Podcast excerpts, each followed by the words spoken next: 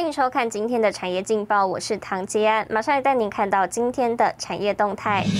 台积电指出对市场竞争有十足信心，今年业绩成长百分之二十。台积电完成十位董事改选，施正荣退出董事会。红海郑州厂持续招工，早盘股价平盘震荡。长荣遭查出关行情梦碎，外资上周提款卖超逾四点四万张。来关心台股，美股道琼指数站上三万五千点，台股今天以小低盘开出后随即拉高，但金融产产下跌，重挫多头气势。台积电翻黑，指数盘中跌逾百点，仅部分电子次族群有所表现。法人表示，超级财报周航运股走弱，资金流向具题材中小型电子股，台股多头趋势不变。分析师也认为，美国联邦准备理事会本周开会，会议前市场趋于保守，资金不易进驻。加上台股近期修正，并未有效促使融资减肥。若三大法人买超出现缩手，指数表现空间恐相对受限。提供给您参考。接下来，请看今天的财经一百秒。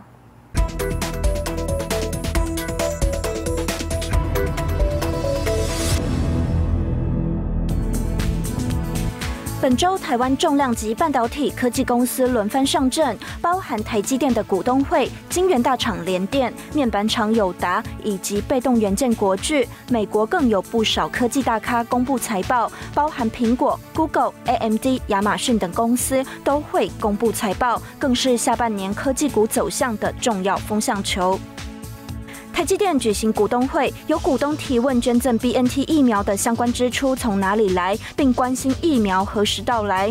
对此，董事长刘德英表示，其实台积电早在五月中就在考虑，后来董事会讨论捐赠事宜，也获得董事认可，经过各方努力，最后才成功捐赠，并非想送就送。中共近日要求补教机构必须注册为非营利性质，且也不再核发新的营业执照。二十三号，在美国上市的中国教育股应声暴跌，包含好未来、高途和新东方等三家业界巨头的当日市值共蒸发一千零九十二亿人民币，约新台币四千七百二十八亿元。比起二零二一年初的股价高点，则蒸发近新台币四兆元。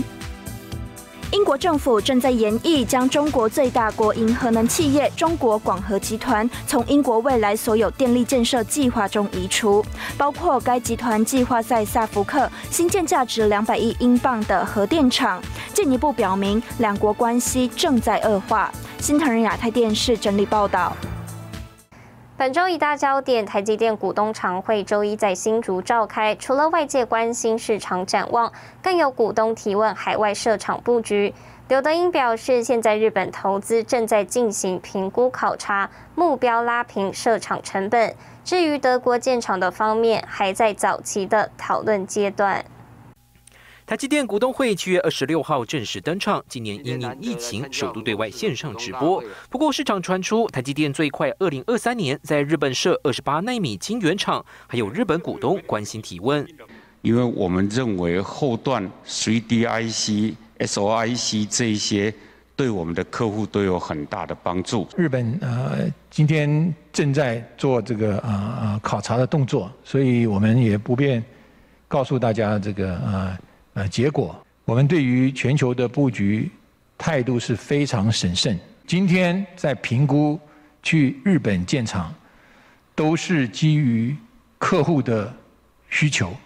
台积电高层表示，日本在封装测试材料非常强，因此决定到当地设立 3D IC 中心。不过，日本设厂成本确实比台湾高很多，台积电也会跟客户直接洽谈，拉低设厂成本。啊，我想日本的呃呃。啊，cost，呃，成本是比台湾啊高很多。我们现在的目标就是在日本建厂，如果做完这个 due diligence 之后，我们的目标是在日本方面的贡献能够打平这个成本的差别。在德国这边，我们是是在做认真的评估，那但是目前还是在一个非常早期的阶段。日本、德国的投资布局，台积电耐心回应。海外设厂关系到公司未来获利表现，加上各国进逐半导体制造在地化，都对产业造成巨大不确定性。刘德英也再次呼吁，半导体制造在在地化会会产生，但是我觉得是一个相当局部性的发展啊，因为全世界的半导体供应链是是呃紧密结合。到底说这个半导体的这个制造，并不是只有土地、有钱，甚至有 technology 就解决了。实际上是要有有效的产能，就是有溢有的产能，要要这个让供应链能够移动的，呃，寻求政府的支持，这并不能解决这个问题。台积电第二季获利略低预期，不过刘德英重申，公司有信心毛利率水准未来维持在百分之五十以上，成本的上升会跟合作伙伴一起负担。新台南的电视曾一豪、沈维彤，台湾台北报道。带您看到今天的国际重要财经报纸信息。彭博社、意大利晚邮报分析，空巴很可能获五十三亿美元意大利客机订单。金融时报，滴滴大股东软银投资四十亿美元，血本无归。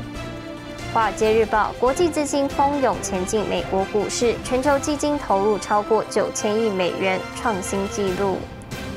日本产经新闻，日本冬奥重视环境永续，氢核回收技术实现几乎零排放。台湾一年的农业废弃物高达四百六十二万公吨，如果当垃圾丢弃，将对环境造成很大的负担。但您看到一家在台湾四十多年的老字号酵素大厂，第二代接班人郑补元，把废弃物变黄金，将酵素渣循环再利用，不仅友善环境，种出来的茶也别具风味。并且与产官学研合作，打造台湾酵素产业的生态链，还进一步推向国际市场。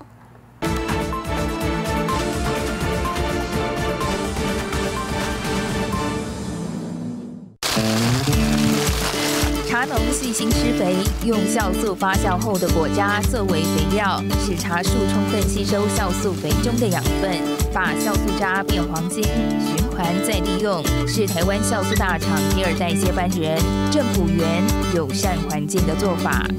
一吨的桶槽去做发酵，它基本上就至少会有一半左右的那个渣哈，所以我我们一年做下来几千桶下来，所以它基本上几千吨的那个渣就变成酵素肥料。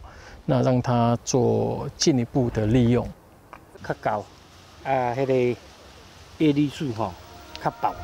台湾一年农业废弃物高达四百六十二万公吨，如果当垃圾丢弃，对环境负担极大。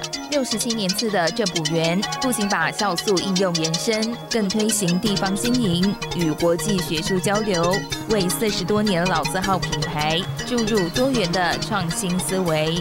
嘉义大学这边有很长期的一个合作，那也从整个发酵过程当中去筛检到独特的菌种，海外去做发表。哦，那也确实得了一个得了一个奖项。郑补元也是第一个成功将酵素进军非洲国家的台湾人。我是认为是说，你有人就有市场，东南西北中非也是十多亿人啊。那为什么一定要在中国？哦，或者是说印度人口来讲，那也是十多亿人啊，不输给中国啊。那这些市场为什么不去尝试着做？对经营管理，郑补元有自己一套独到观点。其实，郑补元想做的是打造台湾酵素产业的生态链。我们这个产业没有污染，啊，是绿色产业。我们跟农民收购，收购的整个发酵过程当中没有废水，没有废烟。发酵完之后的渣还可以变成肥料，回到哦农田里面去。那所以酵素村它会是一个是完全无污染的绿色产业。酵素在生产过程中会植入不同菌种，经过第二阶段发酵后再做混合，至少有一百种不同的原物料。整个发酵过程需要一年的时间。在台湾这个地方是可以很方便的去取到每个季节不同的农作物来做发酵。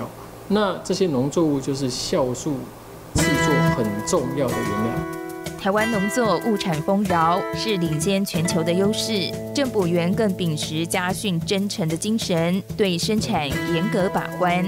我们家训是真诚啊，所以必须把产品做好，不是乱做的，不是乱来。比方说市场上都会有一些，比方说黑心产品，哦，那至少你在产品的把关上必须是真材实料，好，真的按规范去做的。那我们这个产业不能是对环境有伤害。四十年前，郑补元的父亲第一代创办人郑金正到日本学习酵素工艺后，在台湾延续扎根。四十年后，第二代接班人郑补元传承复兴酵素工艺，布局全球，拓展国际市场。带您看到明天七月二十七号星期二有哪些重要的财经活动？SK 海力士、苹果、超微、微软财报。联发科历成网红法说会、南亚原百股东会以及国发会发布六月景气灯号。谢谢您收看今天的产业劲报，我是唐吉安，我们明天再见。